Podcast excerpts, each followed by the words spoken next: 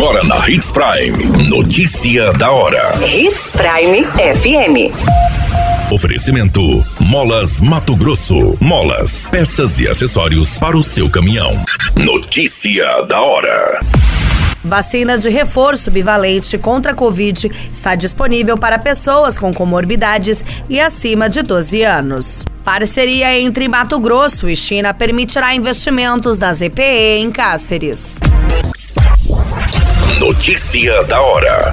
O seu boletim informativo. A Secretaria Municipal de Saúde informa que já está disponível o reforço da vacina bivalente contra a Covid-19 para pessoas com comorbidades e aqueles acima de 12 anos.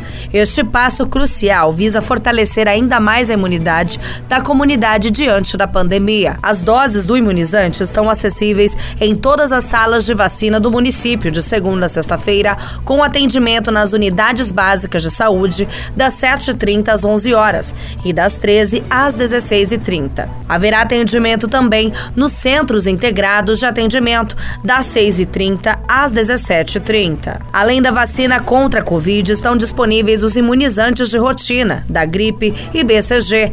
Para se vacinar é preciso ter em mãos documento de identificação, cartão do SUS e cartão de vacinas. Notícia da hora. Na hora de comprar molas, peças e acessórios para a manutenção do seu caminhão, compre na Molas Mato Grosso. As melhores marcas e custo-benefício você encontra aqui. Ligue 3515 9853 que a entrega mais rápida da cidade chega até você. Em Sinop, na Rua Valdir Dorner, 666, Setor Industrial. Em todo o estado, peças e acessórios para o seu caminhão é com a Molas Mato Grosso. Unidades também em Várzea Grande e Cuiabá. Molas Mato Grosso. A notícia nunca para de acontecer e você precisa estar bem informado. Só aqui, na Hits Prime.